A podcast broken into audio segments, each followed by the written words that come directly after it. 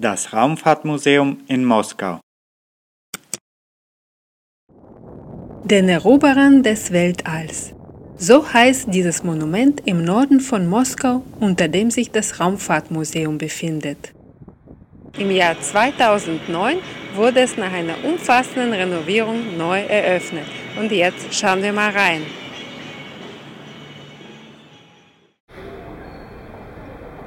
Und hier gleich am Eingang empfängt uns Gagarin mit seinem strahlenden Lächeln. Das ist das Monument, was wir draußen gesehen haben, ein Modell. Das Monument ist 110 Meter hoch und ist titanbeschichtet. Das Museum unter dem Monument wurde im Jahr 1981 eröffnet. Die Idee, hier ein Museum zu eröffnen, stammt von Karalov. Am Anfang bestand das Museum nur aus einem Raum da vorne vor dem Monument und dann im Laufe der Renovierung wurde es erweitert um weitere Räume.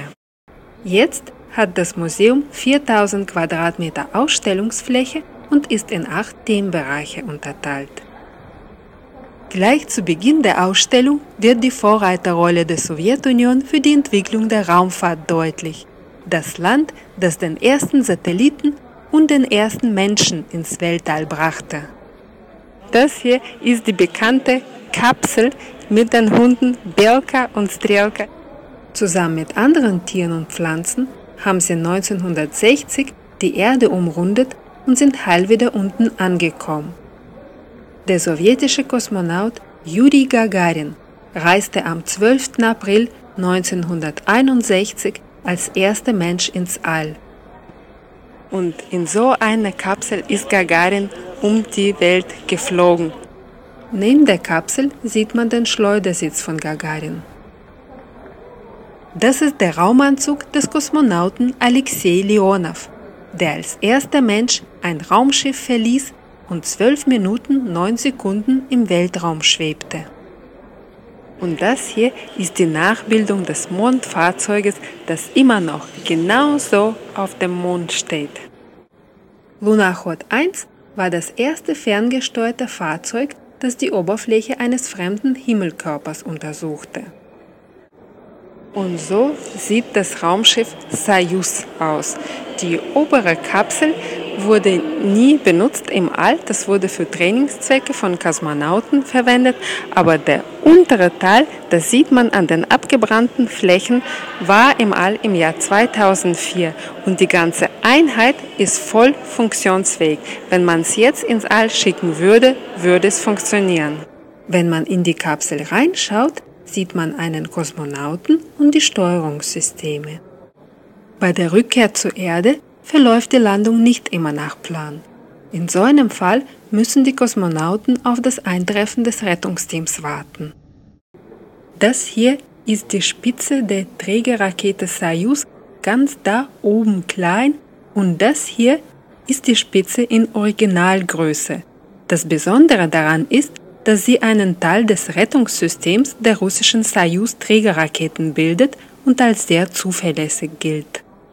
Interessant ist auch die Schleuse, die für den Ausgang in den offenen Weltraum genutzt wird.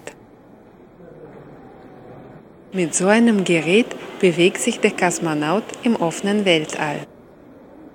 Einen solchen Raumanzug tragen Kosmonauten bei einem Außeneinsatz. Man steigt durch die Öffnung im Rücken ein. Der blaue Anzug ist wassergekühlt und schützt vor Hitze. Zurück an Bord stärken sich Kosmonauten nicht nur mit Konserven. In einem speziellen Kühlschrank wird Obst und Gemüse frisch gehalten.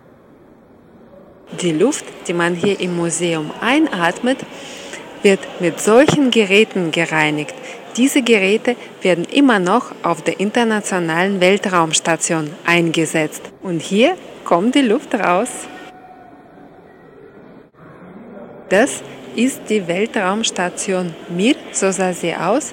Und der Block mit der roten Aufschrift ist hier in Originalgröße ausgestellt. Da kann man reingehen und es besichtigen. Und ein ähnlicher Block wird immer noch auf der Internationalen Weltraumstation eingesetzt. Vom Februar 1986 bis März 2001 wurde die Raumstation Mir für zahlreiche wissenschaftliche Experimente und die Erforschung des Weltalls genutzt. Im Basisblock kann man sehen, wie die Kosmonauten gelebt und gearbeitet haben. Es gibt einen Arbeitsraum mit diversen Steuerungs- und Kontrollsystemen, eine Schlafkabine mit Weltallblick, einen Esstisch mit speziell für eine Raumfahrt präparierten Lebensmitteln, eine Toilette und verschiedene Geräte. Neben dem Basisblock sieht man ein Modell der Internationalen Raumstation und einen Plan, auf dem das russische Segment rot eingezeichnet ist. Das in Miniatur nachgebaute Raumfahrtkontrollzentrum ermöglicht es, die internationale Raumstation ISS in Echtzeit zu sehen und sogar Live-Schaltungen mit den Kosmonauten zu organisieren. Im Raumfahrtmuseum in Moskau gibt es nicht nur ausgeklügelte Weltraumtechnik. Hier erfährt man auch viel über die im Weltall durchgeführten Experimente.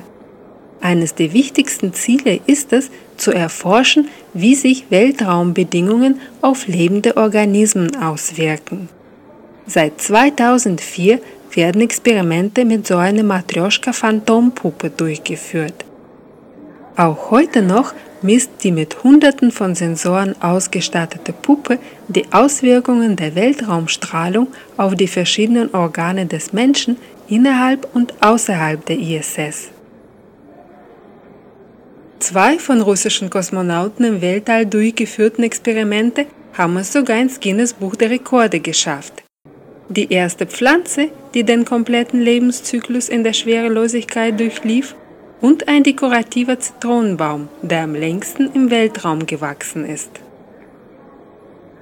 Und das sind die echten Meteoriten, die eingesammelt und ins Museum gebracht wurden. Und wenn man zum ersten Mal einen Meteoriten berührt und sich was wünscht, dann geht der Wunsch in Erfüllung. Es gibt drei Typen von Meteoriten. Eisen, Stein und Steineisen. Spätestens, wenn man das Modell der Erde mit den Umlaufbahnen verschiedener Satelliten betrachtet, wird klar, dass das moderne Leben ohne Weltraumtechnik unvorstellbar wäre.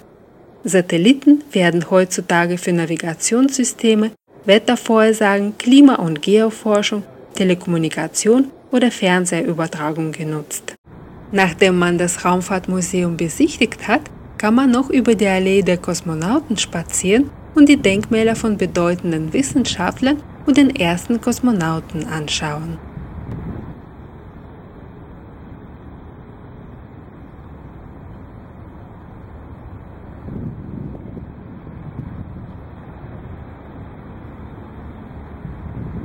Mehr zum Raumfahrtmuseum gibt es auf russlandjournal.de. Um keine Videos zu verpassen, am besten gleich den YouTube-Kanal von Russlandjournal abonnieren. Wir freuen uns über Bewertungen und Kommentare. Danke fürs Zuschauen, Ida Skorova.